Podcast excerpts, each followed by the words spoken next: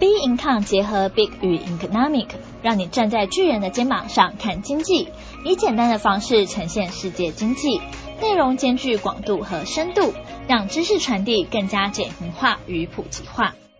欢迎收听财报狂人这个单元，这单元最主要向听众朋友解说股市上的变化以及现况。听众朋友们好，欢迎收听财报狂。今天是我们第一次的投资专题讨论，我们就先来聊聊新高点、新气象。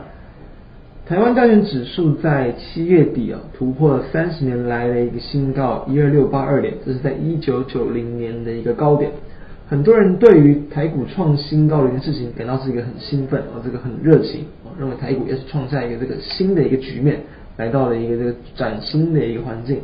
但其实哦，有关于创新高的这件事情哦，我们要先提哦。其实哦，因为这个台股的一个加权指数的计算，都会去把这个除权息的点数给扣掉，所以其实哈，台股早在哦，可能好几年前就已经有，其实在本质上已经是这个突破历史新高了。只不过这一次的一个过高，它只是在一个单纯的一个这个点数上的一个过高，其实哦不需要因为这样的一个事件而去做一个过度乐观或是过度兴奋的一些情况，因为早就已经创高了，今天只是延续着台股的一个强势格局，慢慢往上走高。好，那我们也可以看到，在这个七月底图一度突破了前高之后呢，还一度来到了一万三千点的一个大关。究竟在这样的一个现现象之下，我们该如何去做应对？或者说该如何去做反思？到底有没有一些新的一些机会，或什么观察的重点哦？我们认为哦，本波不管是台股，不管是国际股市，能够维持一个高档不坠，当然主要的原因哦，还是在于全全球资金的一个这个泛滥以及宽松哦，在 FED 哦去做一个积极救市哦，然后去做一个加强购债啊，甚至购买公司债的一个这个状况。那再加上说这个 QE 的一个幅度，也是这个比较积极的去做一个放大放宽。也让大量的资金啊去推向这些所谓的这个风险资产，不管是股票啊、债券啊，哦，甚至像是一些乐视债等等，都有见到比较强劲的力度。台股呢也受惠到这样的一个情况，出现了一个股汇双升的很强劲的格局。那当然了，也在近期啊，虽然说持续的有一些这个新冠肺炎甚至是二度疫情再度去蔓延的一些疑虑，但是可以看到资金的狂潮是远远的超过这些疑虑。同时呢，啊，在这个呃近期的一些就业数据啊，或是经济数字哦，其实美国无论是在近近近月啊，这个比如说在六月份、七月份，其实都会陆续有几周的一些数字，都是有明显的去优于市场预期的。各国的一些主要经济体的一些这个采购经理人指数，可能也都回到了这个慢慢接近到五十的一个这个数字水位，所以显示说在终端需求确实哎已经都有见到一些复苏的迹象。大家在这个位置哦，其实可以看到。股市啊，或者是这个资金面，往往都会有去领先经济反应的一些情况。当你很担心整体的一个国际股市会因为未来的一些，比如说经济的一些下滑、疫情影响的一些需求而去做担忧的时候，其实股市已经悄悄的往上创高了。所以说，很多时候呢，可以透过过往的一些经验，或者是现在的经验来去思考、反思，说，诶，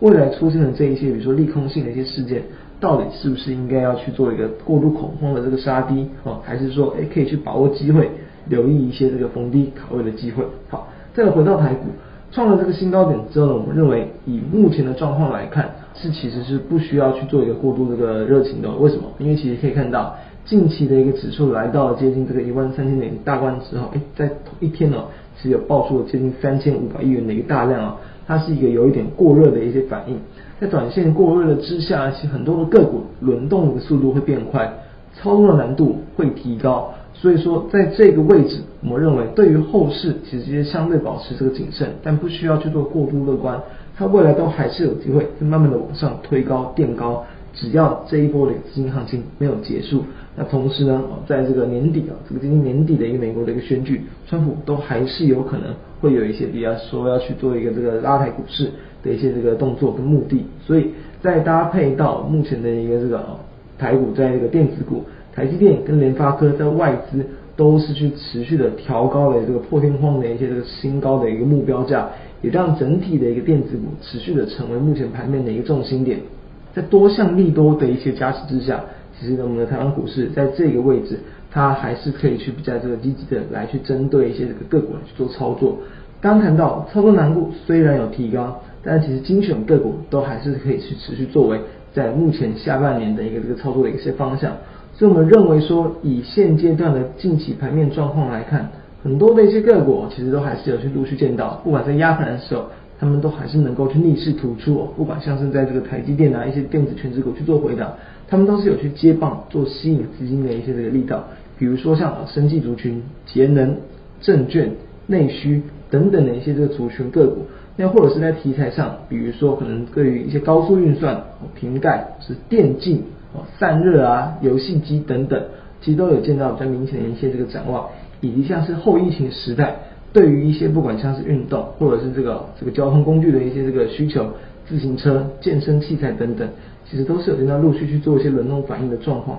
所以说，我们认为哦。整体的指数创新高，它是很强势的表现，但是呢，在实质上早就已经创高了，所以它只是一个价位上的一个展现而已。那同时，我们也要去考量说，就是整体的资产价格已经有点变贵的一些情况，因此呢，在选择个股上就更要去选择说，在下半年的整体产业具有明显的成长动能，以及在近月公布，比如说像现在嘛，已经要去公布下半年第一个月七月份的营收了。营收很明显的开始进入到一个这个成长，或者是这个明显的一个年增月增率的一些表现，再搭配到其实整体的一个法人都是有站在比较多方的一些动作，我们认为都是在这个下半年较值得去关注的方向。所以以上就是我们针对目前整个台股现况我们的一个看法，与大家分享。那我们就下次再见，拜拜。